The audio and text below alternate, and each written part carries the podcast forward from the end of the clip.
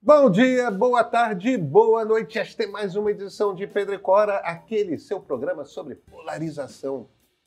Sobre o que mais poderíamos falar.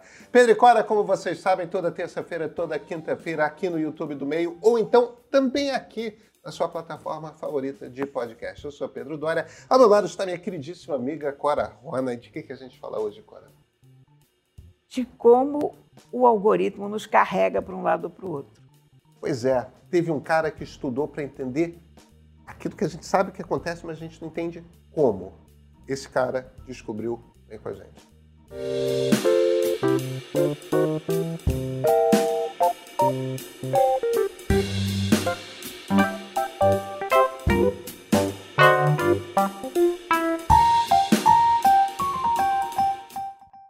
Cara, eu andei lendo, tem um estudo super interessante de um cientista político, na verdade não, de um cientista da computação holandês chamado Peter Thornberg.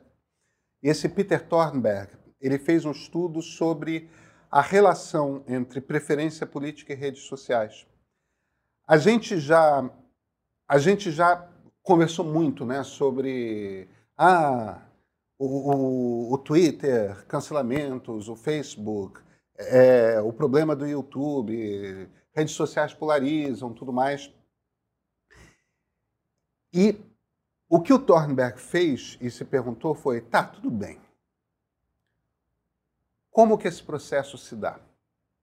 Ele fez um modelo computacional que simula a relação de uma sociedade com o algoritmo, um, um algoritmo típico de redes sociais para tentar ver se ele conseguia literalmente simular o processo de polarização acontecendo, sabe? É... Quer dizer, ele queria fazer um modelo de... Ele fez um modelo matemático. Ah. É um modelo matemático é, sem as figurinhas, porque na verdade isso é uma coisa só de conta, mas é quase como se ele fizesse um The Sims, né? É, um, exato. Ou então um SimCity, um jogo desses de simulação. Isso é um jogo de simulação de sociedade. A diferença é que você não tem as figurinhas passeando pelo computador, né? Não é uma coisa para entretenimento, é uma coisa para você simular muitas vezes um mesmo acontecimento para ver é, como que as coisas se organizam. Esses modelos são muito usados para para simulação de clima, por exemplo. Oh, se você aumenta é, a quantidade de, de carbono na atmosfera em tanto, o que, que tem de acontecer. É, são usados muito para análise de trânsito. Se eu fizer uma ponte aqui ou se eu fizer uma ponte ali, como é que o trânsito vai se comportar, tal. Quer dizer, é, modelo de bolsa de valores, entendeu? Se eu jogo mais aqui, Sim. mais ali. Quer dizer, esses modelos já são modelos conhecidos, mas nunca tinha sido desenhado um para entender como que uma sociedade se relaciona com redes sociais a respeito de política. E, e ele descobriu algumas coisas. A, a, primeira coisa que a gente tem que compreender é o seguinte: é, existe um viés que os modelos dão, que é que, que os algoritmos dão, que é o seguinte: o, o, o algoritmo de rede social ele existe por uma razão. Essa razão é a seguinte: ele quer vender propaganda para você. Para ele vender propaganda, ele tem que organizar as pessoas em clusters, né? em, em grupos, em grupos de interesses similares. E a maneira como você estabelece interesses é fazendo grupos ou clusters de identidades comuns, entendeu? Pessoas que têm um determinado tipo de comportamento, um determinado tipo de interesse vão sendo agrupadas pelo algoritmo da rede, porque são essas pessoas que se essas pessoas se interessam por X, por Y, por Z, sei lá, por, por futebol, é, por culinária e pelo partido político tal, essas pessoas tendem a gostar de comprar tal tipo de produto. É, é, é quando as, os algoritmos vão organizando esse negócio que eles começam a descobrir que tipo de gente vai gostar de tal tipo de produto para direcionar publicidade. Isso é um processo que a gente já conhece, mas a, a, gente, eu acho que nunca tinha pensado, e, e esse modelo mostra com muita clareza, que quando você começa a organizar as pessoas por identidade, porque é, você quer apresentar determinado das publicidades para ele, o que acaba acontecendo é que ao mesmo tempo você começa a apresentar para essas pessoas o mesmo tipo de conteúdo. Então, só de você organizar para apresentar publicidade, você já cria um viés para apresentar para as pessoas o mesmo tipo de conteúdo. E aí, olha o que é interessante. Como é que acontece numa sociedade normalmente? Digamos que é um mundo sem rede social. Imagina que um mundo desses fosse possível. Eu sei que nunca ninguém viveu num mundo assim. Sem rede social? Sem rede social, não tem rede social. Não consigo nem imaginar o que seria isso. Pois é. Essas pessoas que não têm rede social, que talvez sequer tenham internet, essas pessoas vivem, Clara, imagine só, num mundo que é físico, em que o contato que elas costumam ter com a maior parte das pessoas é um contato, veja bem, é uma palavra complexa presencial, quer dizer, elas são de fato presencialmente oh. umas de frente às outras. Nesse mundo que era presencial, o que, que acontece? Você mora numa determinada cidade, você frequenta um determinado clube, você torce para um determinado time de futebol e vai no seu estádio aos domingos, você vai à, à praia, ou ao bar, ou ao restaurante, ou à galeria, ou, ou, ou ao cinema, ou o entretenimento que você costuma gostar você frequenta um escritório. Eu sei que isso saiu de moda, mas antigamente as pessoas frequentavam ambientes de trabalho diariamente tinham que conviver. Mas o, o, resultado, em essência, quando você vive num mundo físico e, e boa parte da sua relação com as pessoas se dá presencialmente, o que acaba acontecendo é o seguinte: as pessoas que calham de trabalhar com você é porque todos são engenheiros ou todos são médicos, ou todos são até jornalistas, parece. Pois é, havia essa profissão. Havia, houve, um dia. Mas não necessariamente são pessoas que gostam do mesmo time de futebol que você, ou que votam no mesmo partido político que você, ou que são pessoas que têm em comum com você o fato, se você está frequentando uma igreja com essas pessoas, o que vocês têm em comum é que vocês compartilham uma mesma religião. Se vocês estão frequentando o mesmo escritório que vocês, é porque o que você tem em comum é que vocês compartilham da mesma profissão. Mas todas as outras coisas é, que são do seu interesse, a sua religião ou falta de religião, o seu clube de futebol, a, a, o seu partido político, não necessariamente está ali no jogo daquela relação. Então o que acontece é que a, gente está sempre tentando evitar conflito. E esse é um dos impulsionadores do comportamento humano. A gente, em geral, não está tentando comprar briga com ninguém. Então, quando você está num ambiente que tem aquilo que é um elo que o junta, mas de resto as outras coisas separam, você diminui a, a, a, possibilidade de conflito porque você não está tentando brigar com as pessoas, você não está se irritando porque as pessoas pensam de uma forma diferente o tempo todo. Você já é interessante, quer dizer, as pessoas tendem a ir moderando os seus discursos. Todo mundo está tentando ali não ofender demais as pessoas, você fala o que você pensa tal. Agora, quando você está num ambiente que o próprio ambiente está criando clusters de o que, que essas pessoas têm em comum, o que, que acontece? Aquele ambiente vai jogando você, jogando você para um lugar em que você tem a maior quantidade possível de identidades em comum. Então você começa a estar num ambiente no qual as pessoas votam nos mesmos políticos que você, as pessoas torcem pelo mesmo time de futebol que você, tudo mais, porque aquele ambiente é, procura, é é organizado para juntar pessoas com interesse comum para mostrar os mesmos produtos através de publicidade para essas pessoas. Então, o processo pelo qual a, o algoritmo organizado para distribuir publicidade é o algoritmo que junta todo mundo no mesmo partido num só lugar. E aí, Cora, o pulo do gato. Tem um partido particular grupo demográfico que é mais incisivo do que outros. Homens brancos. E o que acontece. Não chega a ser uma surpresa. Bem. Eu, não me foge, não me foge, cara, cara espectador, a ironia do fato de que eu sou aparentemente, pelo menos acho que sou um homem branco. É, é que essas coisas de identidade deixam a gente meio confusa às vezes, né? Mas completamente. É, é... Embora você sabe que eu hoje me identifico como gato, né? Ah, bem, acho que você pode. Acho que você tem lugar de fala É. nesse ambiente para falar. Mas então o que acontece, que é interessante, isso acontece em vários ambientes políticos, é que o cluster mais incisivo e talvez mais assertivo, até talvez por, por uma questão cultural, é o cluster que reúne essa identidade, homens brancos. Então é por isso que, na maior parte dos lugares, você está tendo um tipo de, de polarização política que é uma polarização que eles chamam de assimétrica. O que, que é uma po- polarização assimétrica? Você tem um cluster que é muito homogêneo e você tem um cluster que é todo o resto. Então é por isso que, por exemplo, nos Estados Unidos ou no Brasil, certamente é verdade nos Estados Unidos, certamente é verdade no Brasil, é, um dos grupos dessa polarização política é essencialmente um movimento político de homens brancos, que é o bolsonarismo.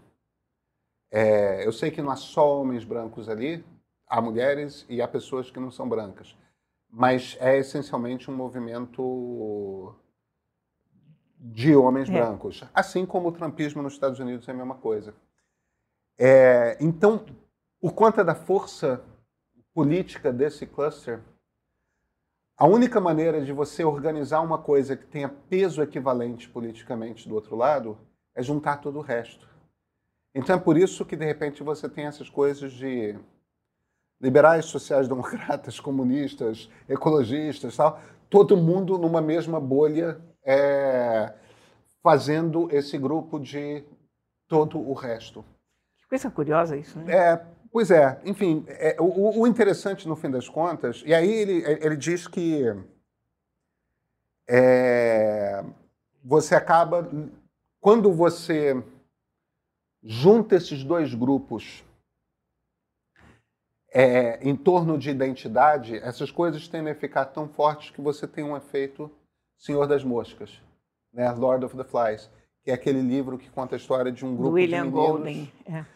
é, é, abandonados numa ilha que tenta organizar uma sociedade e de repente viram dois grupos radicalmente e violentamente inimigos uns dos outros tudo mais. Ele diz que o, o risco desse tipo de divisão da sociedade, que é incitada pelas redes sociais, é você de fato chegar a um cenário Senhor das Moscas em que esses dois grupos se odeiem tanto que que vire uma coisa sectária que parta para a guerra civil.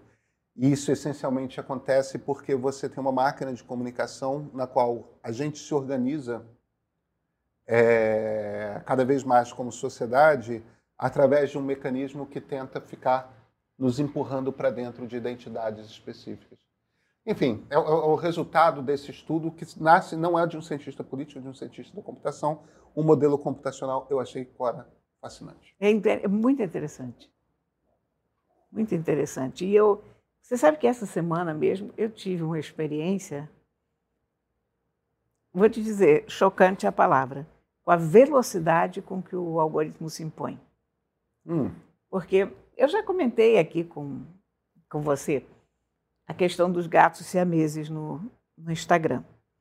Como é que o Instagram sempre me mostra gatos? Ele, de um tempo para cá, ele começou a me mostrar só gatos siameses. Então, eu abri aquela primeira página, explora, não sei o quê, sugestões. Eu olhava, só tinha gato siamês, devia ter um, uma outra coisa diferente, mas o grosso era gato siamês. Até aí, tudo bem. A gente acha engraçado. Ok, eu prefiro que me mostre gatos siameses a me mostrar Lulus da Pomerânia ou pastores alemães. Ok, né? Gato, né? Tá bom. Agora, de repente, desde o dia 7 de outubro, a gente está vivendo um, um momento de instabilidade brutal no mundo, de uma coisa que a gente não sabe onde vai dar. E eu comecei a procurar outras fontes de informação, além das minhas fontes de informação habituais, eu tipicamente. Eu lia o New York Times, Atlantic, Washington Post, né? eventualmente Le Monde, os jornais e revistas aqui no Brasil. E de repente eu comecei a procurar a imprensa judaica também. Comecei a ler o Haaretz, comecei a ler o Jerusalem Post. Jerusalem Post? Jerusalem, Jerusalem Post. Jerusalem Post, Times of Israel, enfim. Comecei a procurar a imprensa judaica de, de língua inglesa para ver o que, que, que, que havia de reportagem do lado de lá. Comecei a receber muita informação, ampliei o, o número de pessoas dedicadas à causa israelense ou ao estudo do Oriente Médio, do modo mais amplo, enfim. E agora, quando eu entro no Instagram, ele só me mostra isso. E só me mostra as coisas de um viés israelense. É impressionante. Eu quero ter informação de todos os lados. Fora do Instagram, eu consigo, porque eu vou buscar outras informações. Agora, o Instagram cada vez mais vai me isolando nesse ponto de vista.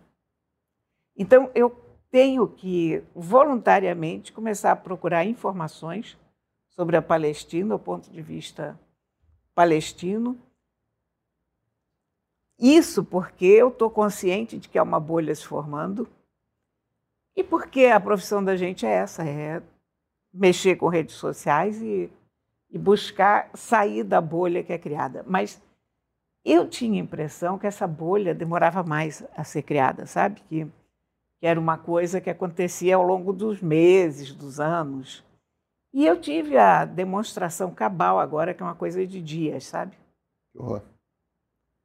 Então, você imagina uma pessoa que não está atenta a isso, uma pessoa que por acaso vê uma coisa ou outra, essa pessoa vai ficar inteiramente bitolada se ela ficar só no que ela lê no Instagram. E a gente sabe que muita gente fica só no que lê no Instagram ou só no que lê no Facebook. Né? É, é, é, muito chocante a velocidade com que isso acontece e a falta de qualquer mínima janela para o outro lado. Quer Não dizer, há é uma, uma, máquina de polarização. Mesmo. É uma máquina de polarização, mas em tempo recorde. É assustador. É muito rápido. E a gente sabe, como produtores de conteúdo, que quanto mais violento é um post que a gente escreve, quanto mais radical, tanto mais likes ele tem. É. Quer dizer.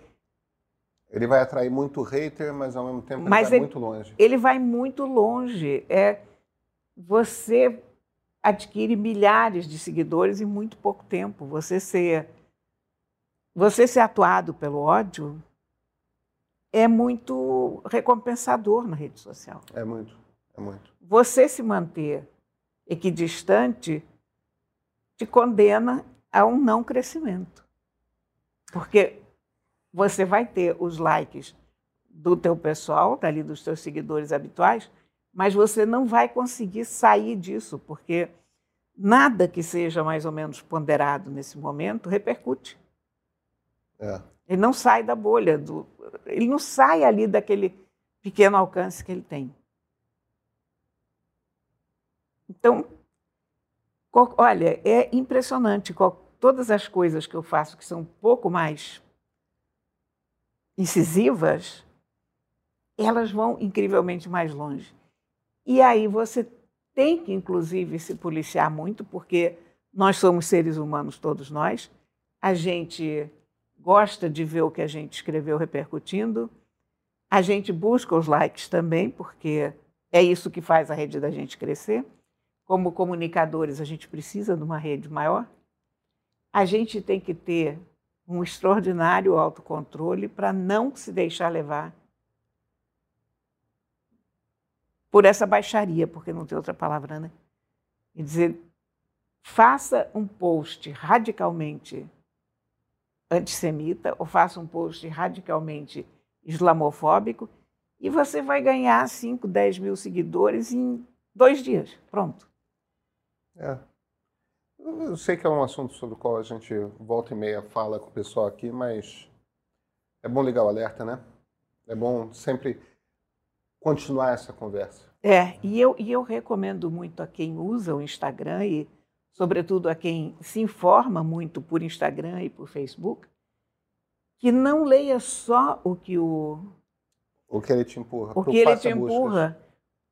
Faça buscas. Pode fazer busca por hashtag, pode fazer busca por sites que são recomendados aqui ou ali, mas não fique dentro da bolha, porque mesmo que seja desconfortável o outro lado, mesmo que, que seja doloroso, é bom saber o que está acontecendo pelo mundo e como o mundo está pensando. É, e eu diria que não é só Instagram e Facebook, é o X, TikTok. É.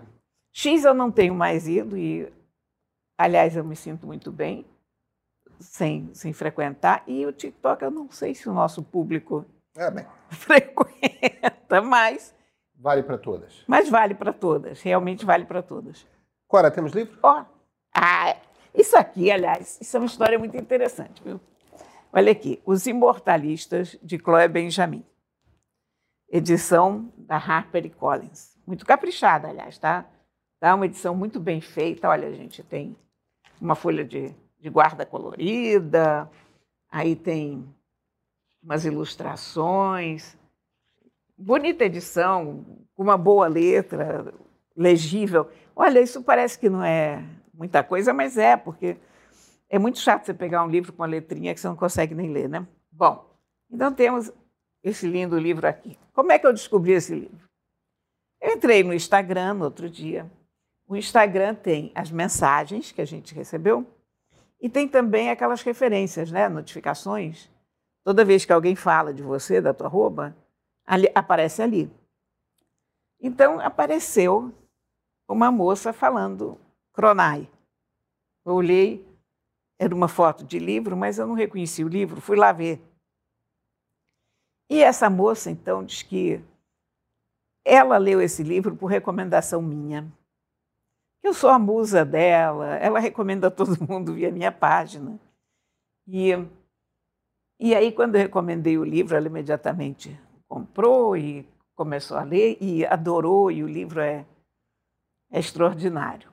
Bom, só que eu, a minha memória é uma porcaria. Eu fiquei mais engraçada, eu não me lembro desse livro. Ok, eu não me lembro de muitos livros que eu li, mas eu me lembro ainda dos livros a respeito dos quais eu escrevo, o que eu recomendo. Olha, eu não me lembrava de nada. Então, procurei nos meus arquivos do Horto, procurei nos meus arquivos de rede social eu nunca tinha escrito nada sobre o livro, eu realmente não. Esse livro não tinha passado no meu radar. Ela me confundiu com alguém. Mas ela fez uma recomendação tão entusiasmada do livro que dois dias depois eu já estava com o livro na mão, porque eu não ia deixar passar um livro que eu recomendei tanto, afinal de contas, né? E é um livro muito interessante. Qual é a premissa? De... A premissa desse livro é sensacional. Nova York, em 1969, verão, quatro crianças absolutamente entediadas dentro de casa descobrem que tem uma cigana ali na esquina que sabe a data exata da morte de cada pessoa.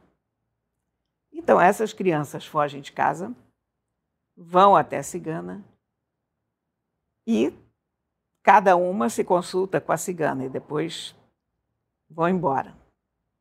Não falam nada umas com as outras. Pronto. E aí, o livro se divide em quatro blocos, cada um dedicado a uma das crianças, a vida dessa criança, e a cigana acerta todas. Então, tem um, um rapaz que, ainda adolescente, foge para São Francisco, porque ele ele é gay, ele quer viver a sua vida e, e foge para São Francisco nos anos 80. E morre de AIDS antes mesmo que. AIDS tem um nome. Era a época do câncer gay, lembra? Claro. E ela faz uma boa descrição da vida em São Francisco. É, é muito pesquisado o livro nesse aspecto. Quer dizer, o, ela fala do Vesúvio em frente à livraria, né? A gente City Lights. É, a gente conhece bem toda aquela área da qual ela está falando e isso se repete em todos os, os casos. E essa cigana acertou no caso dele. Depois tem uma irmã chamada Clara, que é uma ilusionista extraordinária, uma mágica.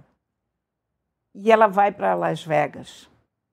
Ela se casa com outro mágico, vai para Las Vegas. E a data dela está certa também.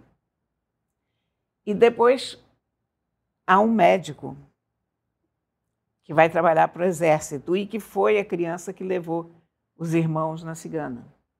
Esse cara é muito atuado pela culpa que ele tem em ter levado os irmãos para lá. E ele vai, e ele faz o diabo para encontrar o raio da cigana. E a verdade é que a cigana acertou a data dele também. A coisa mais interessante no livro é como ela levanta dúvidas.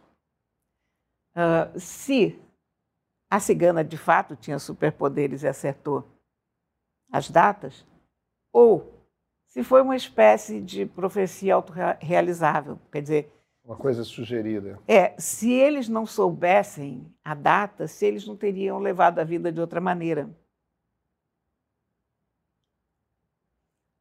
E é muito interessante essa discussão e sobre o limite da religião, da crença, do, da profecia. Que coisa tão interessante. É muito interessante, muitíssimo interessante. É um ótimo livro. Ele é um pouco desigual ele eu acho que nem todas as histórias dos irmãos são tão convincentes. Ah, eu gosto muito da história da última irmã, que, se a cigana tiver razão, só vai morrer em 2044, que é uma cientista que passou a estudar a longevidade. Mas, por outro lado, se privou de viver. Então, é, olha, é, é um ótimo livro, é um ótimo livro. Ele não é um livro cabeça, ele é um ótimo livro de, de entretenimento para você ler num, num feriado, para você levar numas férias. É muito bom, sabe? Está muito bem realizado, muito. Tem uma falha aqui, tem outra falha ali, mas é uma premissa espetacular e, e ela conduz muito bem a história. Muito. Esse livro acabou sendo um super best-seller, evidentemente. Não... Foi um daqueles best-sellers instantâneos do New York Times, ficou não sei quanto tempo na, na lista dos mais vendidos, e eu tenho a impressão que isso vai virar filme em algum momento, porque daria um ótimo filme ou uma ótima série. Então está aqui. O livro que eu indiquei, mas não indiquei, mas indiquei. Então está indicado. Agora a gente se vê na quinta? Na quinta, sim, senhor. Até quinta-feira.